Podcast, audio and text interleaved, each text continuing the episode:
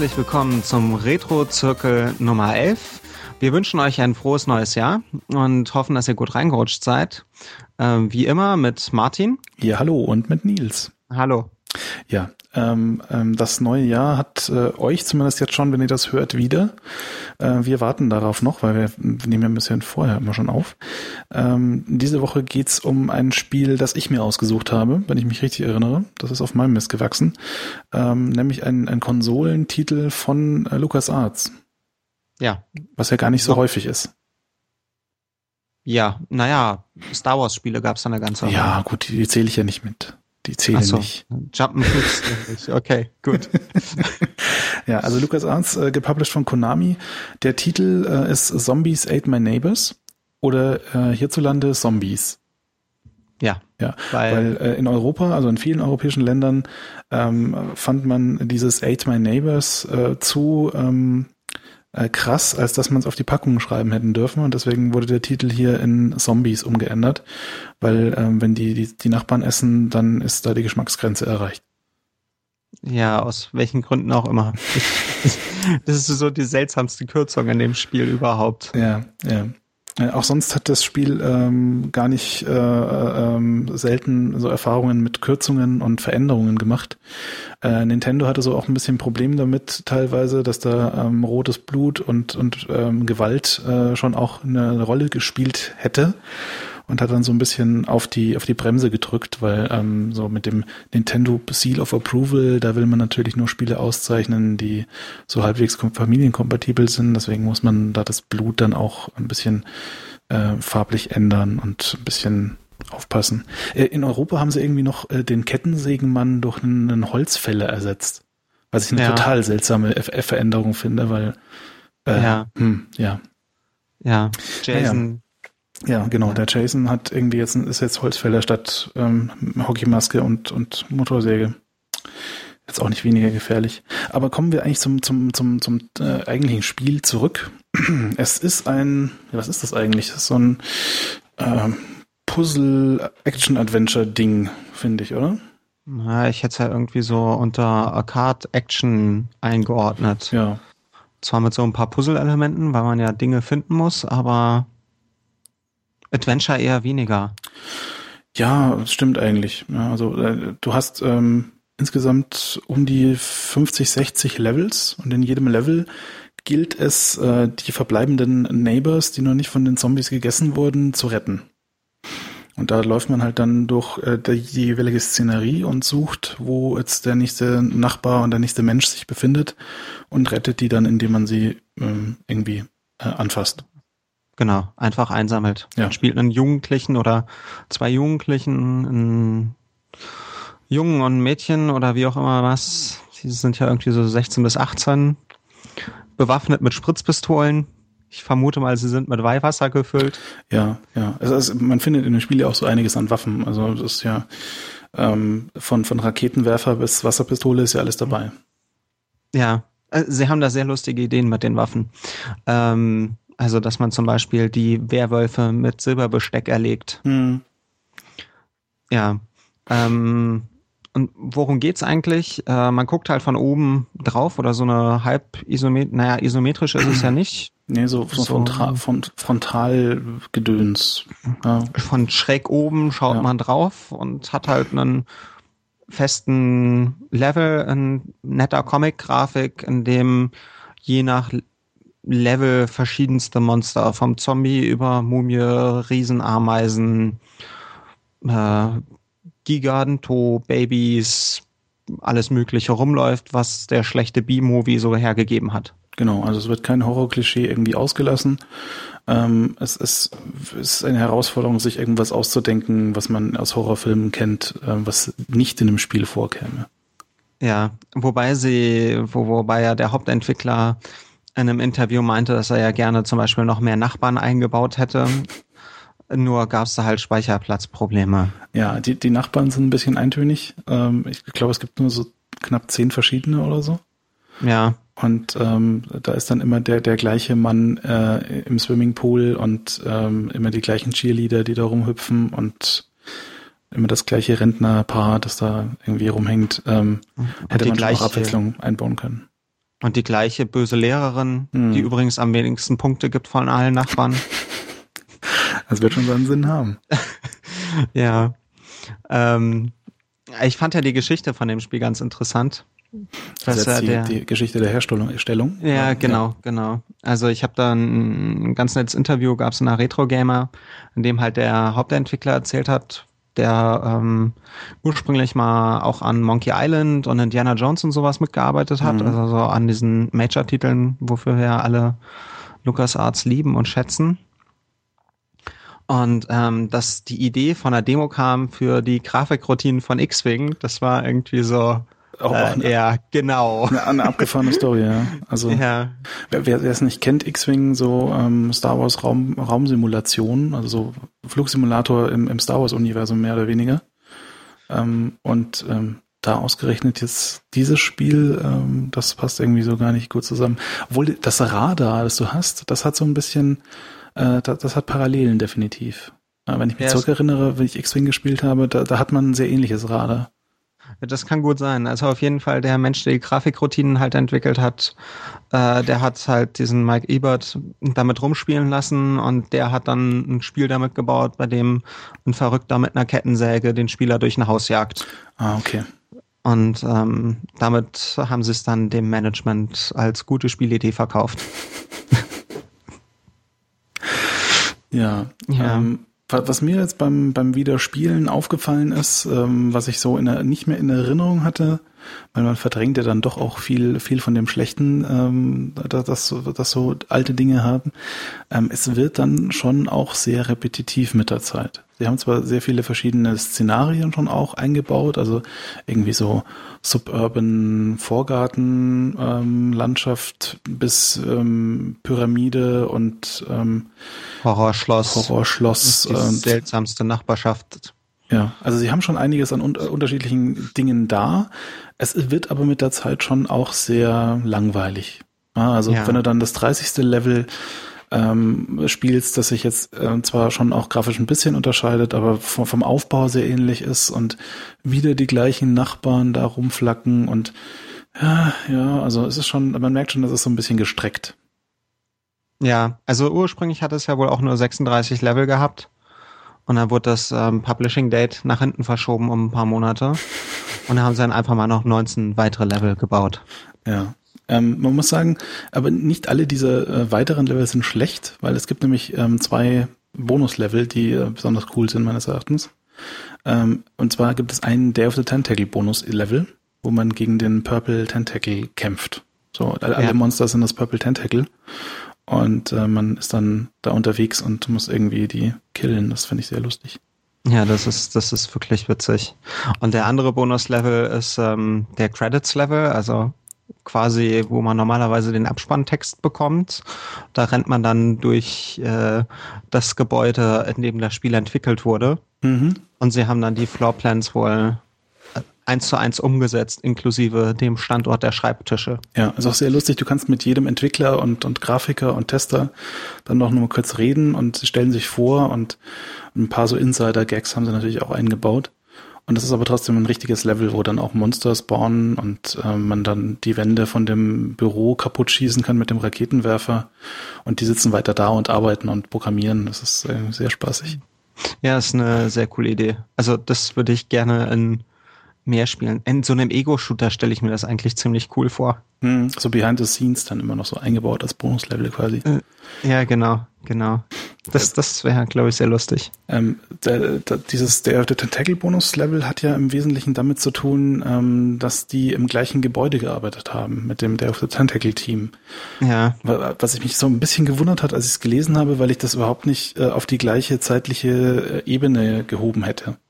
Ich habe immer so den Eindruck, ähm, Zombies war viel früher als Day of the Tentacle, aber ist gar nicht wahr. Ja, nee. also Day of the Tentacle ist schon ziemlich alt. Ja, wann, wann ist denn dort erschienen? Das ist auch, also Anfang der 90er muss es ja gewesen sein. Mhm. Also Zombies ist äh, in den USA September 93 erschienen. Und ja, aber Day of the Tentacle, das passt schon. Also. Ja, das ist auch 93 entschieden. Ja, weil ich kann mich erinnern, dass ich relativ jung war, als die CD-Fassung unter Weihnachtsbaum hatte. Mhm. Ja, Juni 93. Ja, also. Ja, also ich, ich hat mich gewundert, aber auch äh, schön, dass er irgendwie so die Teams sich dann da gegenseitig in ihre Spiele einbauen. Das ist eine sehr lustige Geschichte. Ja. Auf jeden Fall eine sehr lustige Idee. Ja, was wir leider ja nicht spielen konnten, war der Koop. Mhm. Also das Spiel hat ja einen Zweispieler-Modus, in dem man dann äh, die, den Typen und die Frau spielt. Seke und Julie heißen die. Ja, genau. Aber das Julie. ist auch total keine Information, die Mehrwert ja. bringt, glaube ich. Ja, Julie sollte ursprünglich mal ein Cheerleader sein. Okay. Und ähm, aus irgendwelchen Gründen, also der, der Ebert konnte sich in dem Interview selber nicht mehr dran erinnern, scheinbar, warum das geändert wurde, aber meinte, würde er das Spiel heute nochmal machen, würde sie definitiv ein Cheerleader werden. So, so. Weil er irgendwann mal einen Horrorfilm gesehen hat, in dem halt ein Cheerleader mit fetten Wummen rumrennt und die Monster bekämpft. Und er fand das eine coole Idee. Da gibt's doch jetzt auch irgendwie so ein Lolli, Lolli, gerade. Lollipop, irgendwas, Lollipop Chainsaw oder so. Genau, irgendwie so, ja. Ja. Also die Idee ist jetzt keine, die, auf die nicht jeder Japaner mit ähm, Programmierkenntnissen schon gekommen wäre. Ja, ist halt fast 20 Jahre her. Ja, ja. Mike Ebert ist jetzt kein Japaner. Stimmt. Da, das ja. muss man ihm zugute halten. Ähm, nee, aber äh, der, der Koop-Modus wird in der Tat dann noch äh, eine, eine mehr Spaß bringen, gerade so, wenn man sich dann sonst im 30. Level langsam zu langweilen beginnt, ähm, ist der, glaube ich, noch äh, für die eine oder andere ähm, Spaßinfusion gut. Ja, denke ich auch. Weil ansonsten also, rennst du halt immer nur dem Radar hinterher. Du hast so quasi eine Übersicht über die nächsten neuen Screens, ähm, ob sich da ein, ein, ein Nachbar befindet oder nicht. Und wenn sich da keiner befindet, dann musst du halt einfach so rumbrausen und, und schauen, ob du nicht vielleicht irgendwo einen findest. Ja, man muss sich ja auch beeilen mit den Nachbarn, weil ähm, wenn man, Gott, wie war das? Also wenn die Nachbarn quasi in einem Level getötet werden, sind sie im nächsten Level nicht mehr da. Genau. Die Sprich, werden immer weniger. Das werden immer weniger und wenn man Pech hat, ist dann am Schluss nur so ein Nachbar da und man ist, man stirbt mehr oder minder sofort, weil irgendein Monster den findet und tötet. Hm. Und deswegen muss man da sich auch noch meilen und irgendwie Level auswendig lernen. Ja. Ja. Und ähm, Speicherfassung war halt bei dem Spiel ein Passwortsystem. Genau. Ähm, keine Batterie, gute Passwörter pro Level. Ja, da, da, so funktionieren dann auch die Bonuslevel, dass da irgendwie, es gibt so ein Passwort, das du sonst nicht bekommst und da kommst du dann in den Bonuslevel mit. Ja.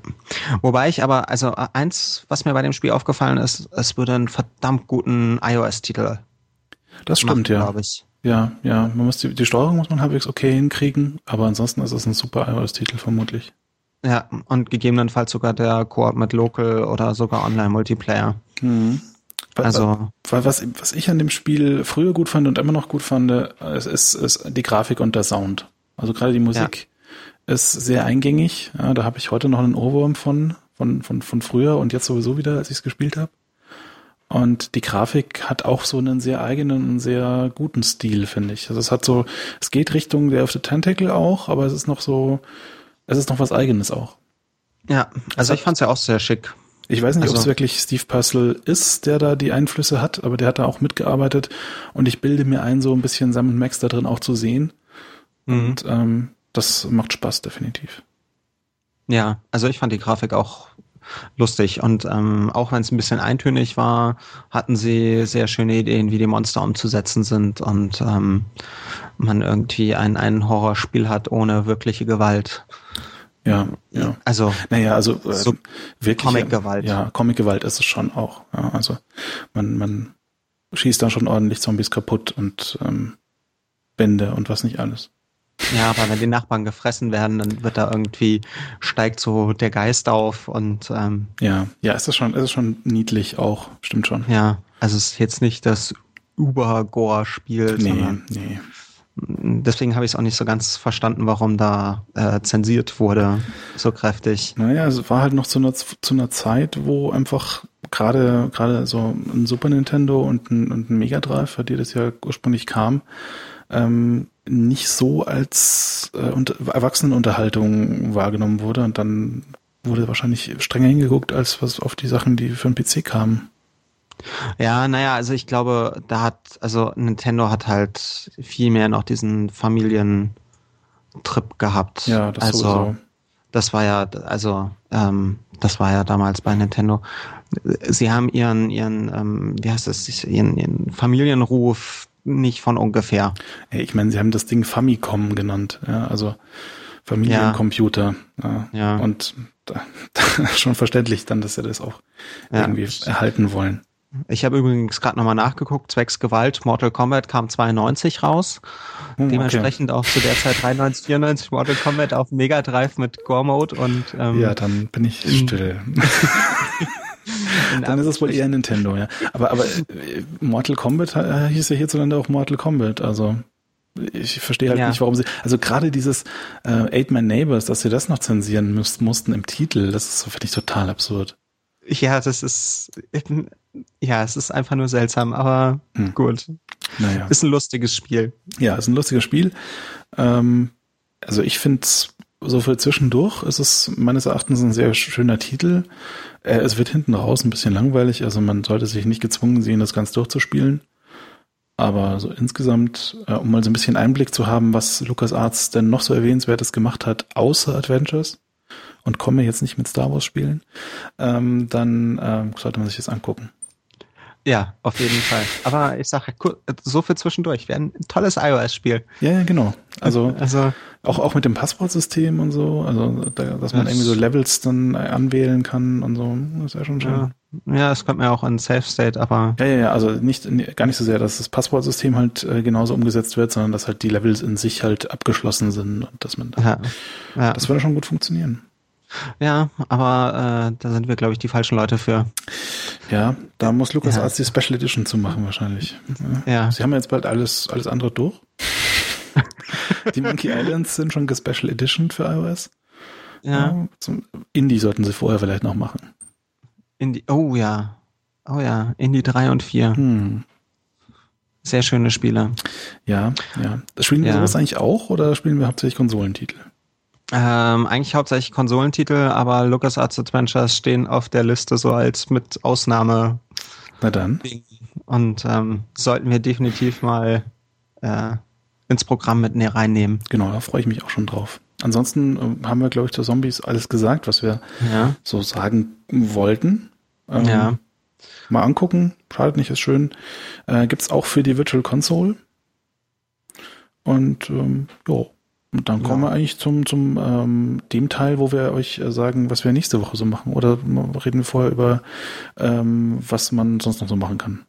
Äh, reden wir doch erstmal noch drüber, was man denn sonst noch machen kann. Dann machen wir das. Ähm, und zwar zum einen, äh, wie viele von euch wissen, wir haben einen Twitter-Account unter RetroZirkel, also at RetroZirkel. Ja. Äh, da könnt ihr uns folgen. Da gibt's ab und zu auch mal ein paar Informationen außerhalb der Sendung, sondern also. Genau, der Onkel Nils also, retweetet und tweetet da fleißig Retro-Links. Genau. Alles, was ähm, so interessant ist, vom äh, Spaßvideo bis zum äh, gerade billigen iOS-Titel oder so. Genau. So das Spektrum ja. und ähm, macht Spaß.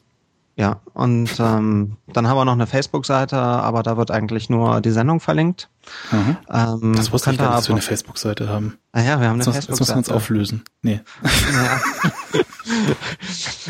ähm, da, da kann man aber, wenn ich das richtig gesehen habe, kann man da quasi so verbreiten, dass es das gibt. Mhm. Ähm, dann gibt's uns bei Soundcloud Kommentare zur Sendung ähm, am besten über Soundcloud machen. Genau, da könnt ihr auch so direkt da, wo ihr hin kommentieren wollt, den Cursor hinsetzen und dann den Kommentar da rankleben. Genau. Wird auch viel zu selten benutzt, aber finde ich ein cooles Feature eigentlich. Ja, also man sieht das bei der Zelda-Folge, da wurde relativ viel kommentiert. Mhm. Und ähm, das ist die beste Möglichkeit, einfach Kommentare abzugeben. Und wir, wenn wir denken, dass es sich lohnt, reagieren wir da auch drauf. Ja, also wenn Reaktion gewünscht ist und so. Genau, also wenn Reaktion gewünscht ist oder wir denken, dass man da was Sinnvolles zu sagen kann. Genau, genau. Ähm, und dann wäre es noch toll, wenn ihr uns bei iTunes bewertet, wenn genau. ihr uns gut findet. Also, ja, oder auch nicht, ja. Also Hauptsache bewerten, ja. oder?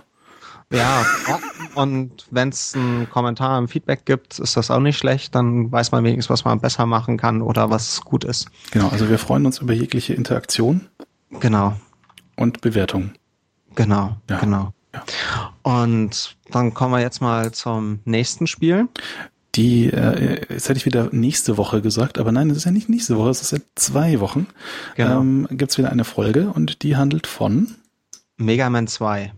Mega Man 2. Das Ja. wird bitter. Viel gewünscht. Ähm, also Mega Man wurde viel gewünscht. Ja, haben ja auch mal, also ihr könnt euch, ihr könnt uns auch gerne Spielewünsche schicken. Ja. Ähm, Mega Man wurde gewünscht, steht auch schon lange auf der Liste. Äh, ich habe mal Teil 2 ausgewählt, weil der sehr, äh, weil das der erste Teil ist, der so das typische Mega Man-Rezept drin hat. Ja. Und äh, wir den Anfängen wären und damit erstmal Teil 2 kommt und später dann auch mal andere Teile. Mhm. Ähm, für mich gibt's ja immer den Mega Man-Test. Äh, ich teste immer, wie schwer ein Spiel wirklich ist, indem ich erst das eine Spiel ein bisschen spiele und danach mal Mega Man 2 einlege. Und ähm, wenn Mega Man 2 sich auf einmal einfach anfühlt, dann weiß ich, dass das andere Spiel wirklich bockschwer war. Ja, du hast das mit äh, Super Mario, äh, nee, mit Super Mario? Nee, wa- was haben wir Super gespielt? Mario Bros. 2 habe ich das gemacht Genau, mit genau. Protector.